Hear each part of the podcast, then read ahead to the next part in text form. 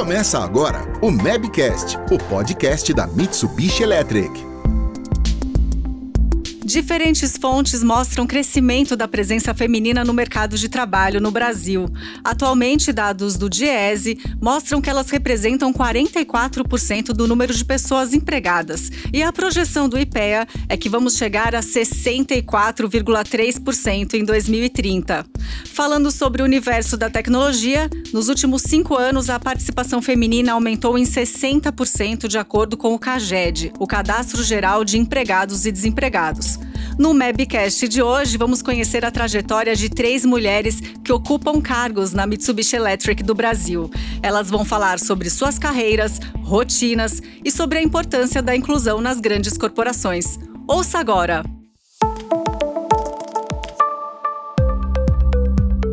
Olá, eu sou a Mafelo Visoto e estou aqui no encontro para lá de especial. O estúdio hoje está perfumado, com a presença de três mulheres admiráveis que trabalham na Mitsubishi Electric do Brasil. Estou aqui com a Cristina Mitsui Miauti, que é coordenadora de planejamento estratégico e suporte comercial, também com a Camila Caroline Silvério, que é analista de marketing pleno, e com a Marilda Simoncini, que é responsável por contas globais estratégicas no Brasil, conhecido como como Global Key Account Management, o GCAM. Tudo bem, meninas? Sejam bem-vindas. Olá, tudo bem, Mafê? Olá, Mafê, tudo bem? Obrigada, Mafê. Olá. Muito bom estar aqui com vocês. Eu quero começar então com a Cristina. Fala um pouquinho sobre a, a sua função. Oi, Mafê. É, eu sou coordenadora de planejamento estratégico de suporte a vendas, né? Então eu tenho essa dupla função dentro da empresa. Né? Eu coordeno o time de suporte comercial. Né? O nosso trabalho é essencialmente dar suporte a todo o time de vendas e aos clientes. A gente administra os pedidos e a carteira desses clientes. E a minha outra função é o planejamento estratégico. Então, dentro da divisão de automação industrial, né, eu ajudo a elaborar o orçamento com as metas de vendas e ajudo também a controlar né, se essas metas estão sendo atingidas, fazendo os relatórios dos indicadores para os gestores. Puxa, é um trabalho de bastante responsabilidade, né? Sim, e muitas planilhas também. Opa, tem que gostar de planilha. Adoro. Vamos lá, Camila. Oi, Mafê. Então, eu trabalho no departamento de comunicação e marketing da Mitsubishi Electric Brasil, é, com um time muito engajado também. Tem uma coordenadora e outro analista que trabalha comigo. É, somos responsáveis por ações de marketing, né, tanto offline quanto online, que trazem ali divulgação e mais reconhecimento para nossa marca, né? Então, é, a gente cuida de redes sociais, de eventos, é, gerencia os brindes, uh, parceria com fornecedores, com clientes. Uh, temos uma agência também que cuida das nossas redes, né? Então a gente faz essa interface com a agência para estar tá ali trazendo o melhor conteúdo e a melhor maneira de divulgar as nossas ações e campanhas de marketing. Muito bom. Marilda? Bom, Mafê, eu atuo no departamento onde eu sou responsável pela prospecção de nossas tecnologias no mercado automotivo global, tanto em clientes já existentes, quanto em prospecção em novos clientes, levando a nossa marca e aumentando assim a nossa participação no ramo automotivo. Então você lida bastante com os gringos. Bastante. Bom, agora eu queria saber um pouquinho é, da carreira de vocês, né? Da trajetória até chegar a essa posição aqui na Mitsubishi Electric. Vamos lá, Cris. Eu comecei a trabalhar na área comercial, é, numa indústria automotiva, e depois eu já trabalhava na área de custos nessa mesma empresa, né, começando a, a me familiarizar com as planilhas nessa época. Então, quando eu entrei na Mitsubishi Electric, é, eu trabalhei como o GCAM, que é o cargo que hoje a maioria da tua, né? E depois eu fui convidada para aceitar o desafio para ajudar na parte de planejamento. E em outubro de 2020 eu assumi car o cargo de gestão né, da área de suporte a vendas, onde pude voltar a ter o contato diretamente com os clientes. E você, Camila, como foi sua trajetória? Bom, é, eu iniciei minha vida profissional lá com uns 15 anos, né, como jovem aprendiz. É, e naquela época eu morava em uma cidade bem pequena, né, interior de São Paulo, se chama Itapira, com poucas oportunidades de crescimento profissional, ainda mais para a área que eu escolhi, né. Sempre desejei estudar publicidade e propaganda e mais para essa parte de comunicação. Por conta disso, eu me mudei aos 18 anos para Sorocaba, que é a minha atual residência hoje, para estudar e né, ingressar no mercado profissional nessa parte de, de, comunicação e marketing. Passei por várias empresas, como agência de publicidade, é, outras multinacionais também, mas uh, acho que o meu foco mesmo na minha carreira foi mais no, na indústria. Então, essa primeira empresa que eu trabalhei era uma indústria, né, uma indústria agromecânica, onde eu tive muita vivência com uh, o mercado B2B. Então, eu acabei tendo essa familiaridade com uh, esse tipo de, de, comunicação empresarial e voltando os meus esforços da minha carreira mesmo para esse tipo de mercado. Então, antes da Mitsubishi Electric, eu trabalhava muito focada especificamente em campanhas de marketing, é, marketing digital. E quando eu vim para Mitsubishi, eu pude é, entrar em um universo de um marketing mais generalista. Então, hoje eu atuo não só no digital, mas também no offline e com vários tipos de divulgação, como eventos, que é uma área que eu gosto bastante de atuar.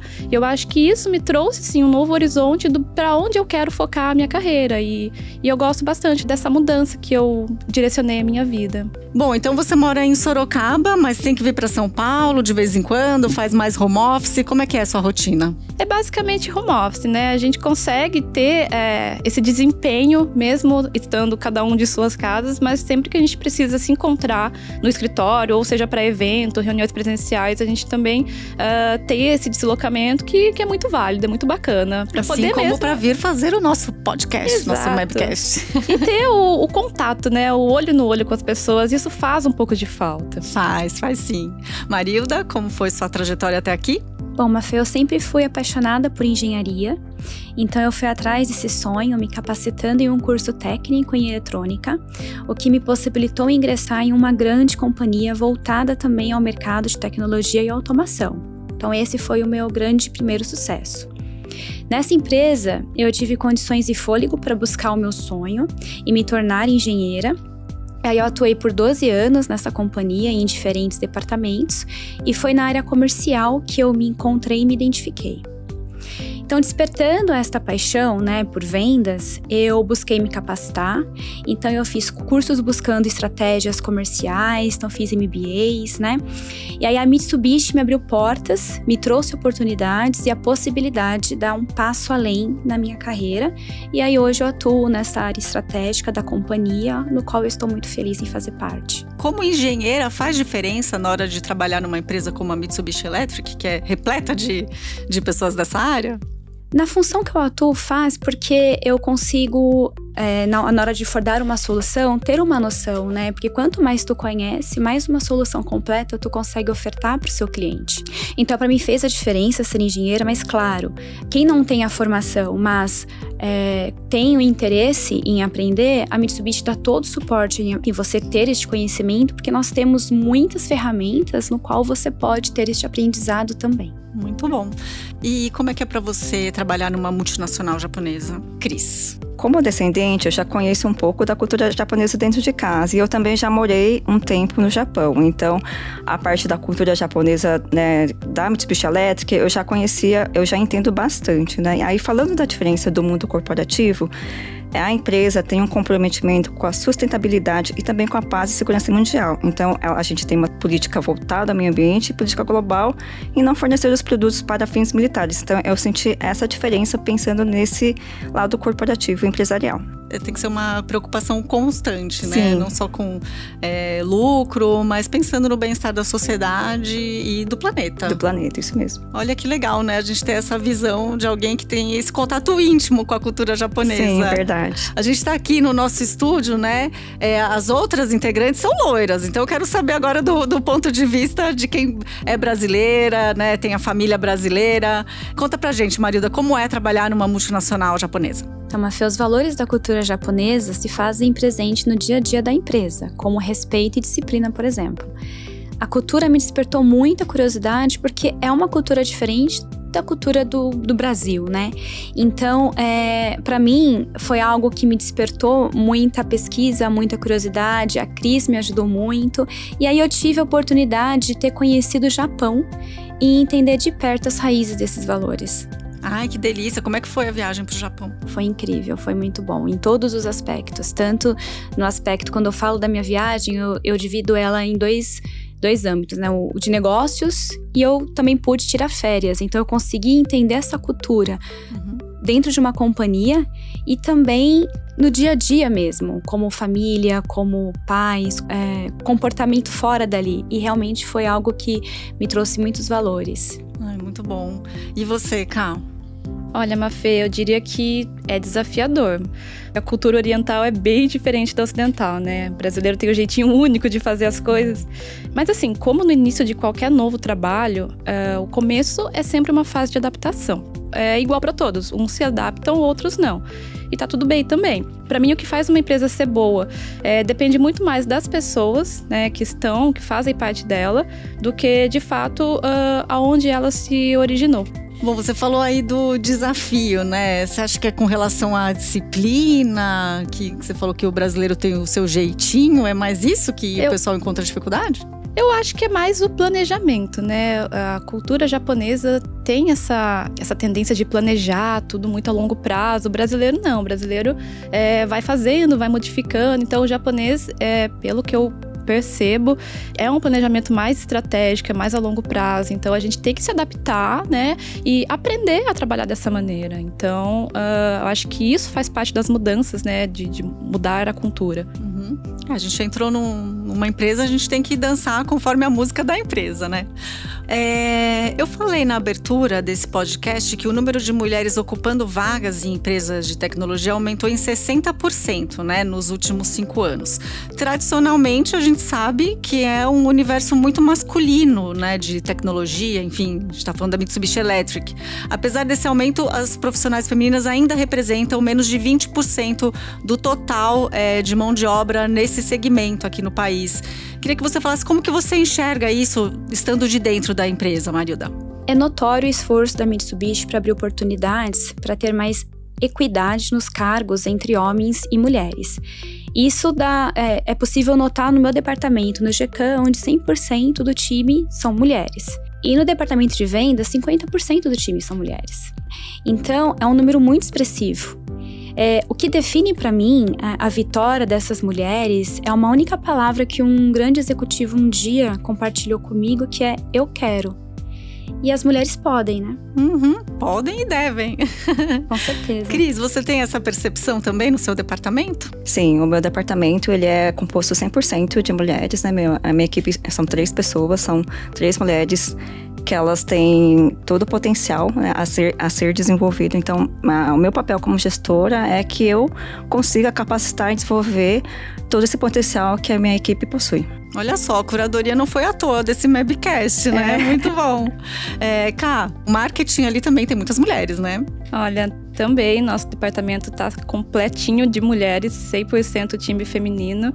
E isso é um marco, né? Quando eu entrei na empresa, não havia tantas mulheres, não só no meu departamento, mas como um todo, né? Por ser uma empresa que tem muitos cargos de engenharia, a gente sabe que não é muito do universo feminino, mas eu fico muito contente de hoje estar em um time feminino, 100% feminino, e que está engajado com a causa, é, não só de lutar, o esforço para tentar diminuir, até quem sabe eliminar o preconceito e a desvalorização né, que ainda existe na sociedade. Então, eu acho que a gente tem que provocar reflexões e mudanças que partem dentro de cada um.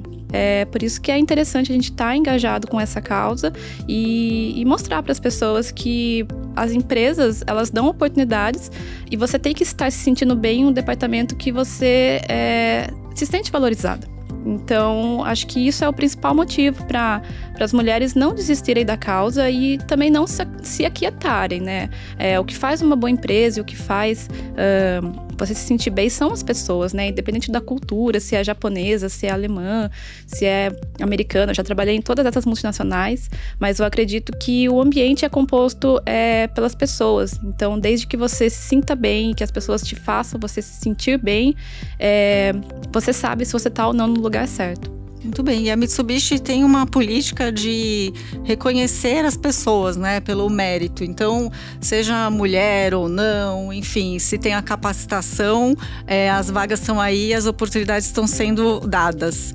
É, queria falar um pouquinho agora sobre cargos de liderança, né? Segundo o relatório Women in Business 2022 da Grant Thornton, 38% dos cargos de liderança no Brasil são ocupados por mulheres. Em 2019, era apenas de 25%.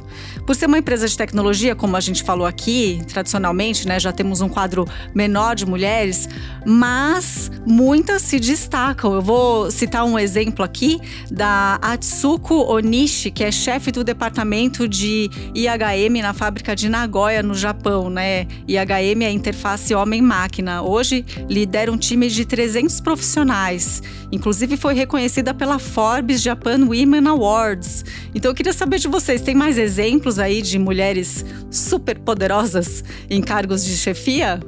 Nós temos a Toshie Takeuchi, né, que é a, a, primeira mulher como presidente da divisão da automação industrial, que ela foi promovida nesse cargo agora em abril desse ano, né, na matriz. Então, eu acho que também é um grande reconhecimento aí da mulher, a, a carreira da mulher aqui na Mitsubishi Electric.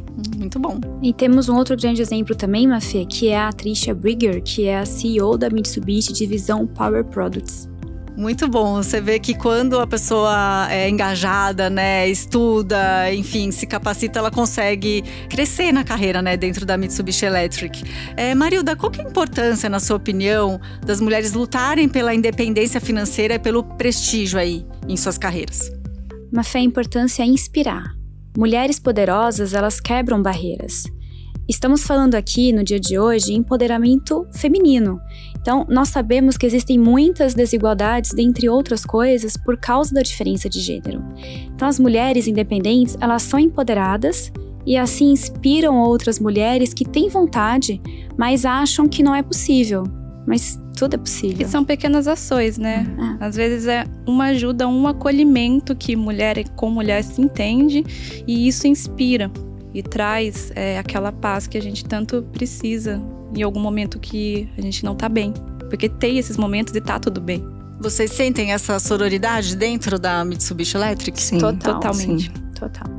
Cris, conta pra gente um pouquinho também sobre a importância dessa independência. Eu acho que para a mulher ter autonomia, ser independente, fazer as, as melhores escolhas, que elas mesmas decidam, né? Então, a escolha dela, incentivar as outras mulheres, né? Complementando o que a, a, a Marilda falou, acreditar no seu potencial máximo e ter a realização profissional que ela deseja, né? E isso eu acho que ajuda a promover a inserção da mulher no mercado de trabalho e mais mulheres vão, vão estar aí no cargo de liderança. Então isso vai ajudar a promover ali a igualdade de gênero. Por ah, consequência. Por consequência, né? Muito Sim. bom. É, se encaminhando aqui para o final do nosso bate-papo, queria que vocês é, falassem o que esperam ainda alcançar em suas carreiras. Marilda. Fê, eu espero deixar um legado e poder inspirar as pessoas que trabalham comigo. Camila? Olha, Mafê, é, como a Marilda comentou, acho que além do legado, né, a valorização, o reconhecimento, né, tudo que é o que todo mundo acaba esperando. Eu, pelo menos, eu busco fazer a diferença, não só com o meu trabalho, com o resultado dele, é, mas principalmente com impactos positivos, né, que eu possa estar trazendo na vida das pessoas que cruzam meu caminho. Então, deixar a minha amizade também, deixar o meu coleguismo é, e o meu apoio, não só profissional como pessoal. Mas essa sou eu, né? Então acho que para o meu futuro é eu quero continuar sendo assim e trabalhar em uma empresa novamente que possibilita que você seja quem você é é satisfatório e acho que é o sonho de todo mundo mesmo. Muito bem, Cris. Eu, eu vou na, na, mesma linha aqui da Camila, né? Então eu espero fazer uma diferença dentro da Mitsubishi Electric, agregar na história da empresa, né? E ajudar a desenvolver as mulheres no seu maior potencial. Que a gente tenha um mundo cada vez mais com inclusão, né, com equidade de gênero, porque a gente sabe que quando as mulheres fazem parte ali do, da força de trabalho, o negócio flui bem, né? Sim, e quando elas querem, elas podem, elas conseguem fazer tudo. E mostrar, né, Mafê, que nós juntas, nós somos fortes. A gente tem que um enxergar na outra que nós temos um apoio uma com a outra, que nós temos que nos unir. E eu tenho uma mensagem também para as mulheres que estão ouvindo, né? É ser quem você quer ser é, transborde alegria e felicidade para as pessoas que estão ao seu redor. Tenha como propósito mesmo levantar outras mulheres. Ai, que lindo, gente, com essa frase, ó, palmas. A gente termina então o Mabcast de hoje, um Mabcast muito especial é, que a gente fez aqui a primeira vez, né, unindo quatro mulheres no estúdio. E também quero fazer um agradecimento aqui especial à Clara Feitosa. Ela não está aqui dentro do estúdio, mas ela está do outro lado do vidro aqui assistindo a gente. A Clara, que é coordenadora de comunicação, que é outra mulher incrível, fazendo parte do Mabcast sempre. Ela que se vira nos 30 aí para conseguir fechar as agendas. Obrigada, viu, Clara? Obrigada pela participação de vocês, Marilda. Obrigada, Eufê, por essa oportunidade incrível de nós podermos dar a nossa voz né, para um tema tão importante nos dias de hoje e também para que outras mulheres possam nos ouvir e se, se inspirar. Tem... Exato. Obrigada, Cris. Obrigada, Mafê. Me sinto honrada por participar desse Mabcast. Obrigada, Cá, por terminar com essa frase tão linda que você terminou. Obrigada, Mafê. Acho que é um pouquinho de, de inspiração mesmo para alegrar o dia das pessoas que estão ouvindo. com certeza. E obrigada a você aí do outro lado da tela, você que nos ouve aqui no Mabcast. Obrigada por ter acompanhado a gente até aqui. É, meninas, que vocês sigam aí sendo modelos para as futuras gerações, incentivando cada vez mais a participação das das mulheres no mercado de trabalho, principalmente no setor de tecnologia, viu? Até o próximo Webcast. Termina aqui mais um Mabcast, o podcast da Mitsubishi Electric do Brasil. Não deixe de nos seguir em sua plataforma preferida. Ouça os episódios anteriores e fique por dentro dos próximos.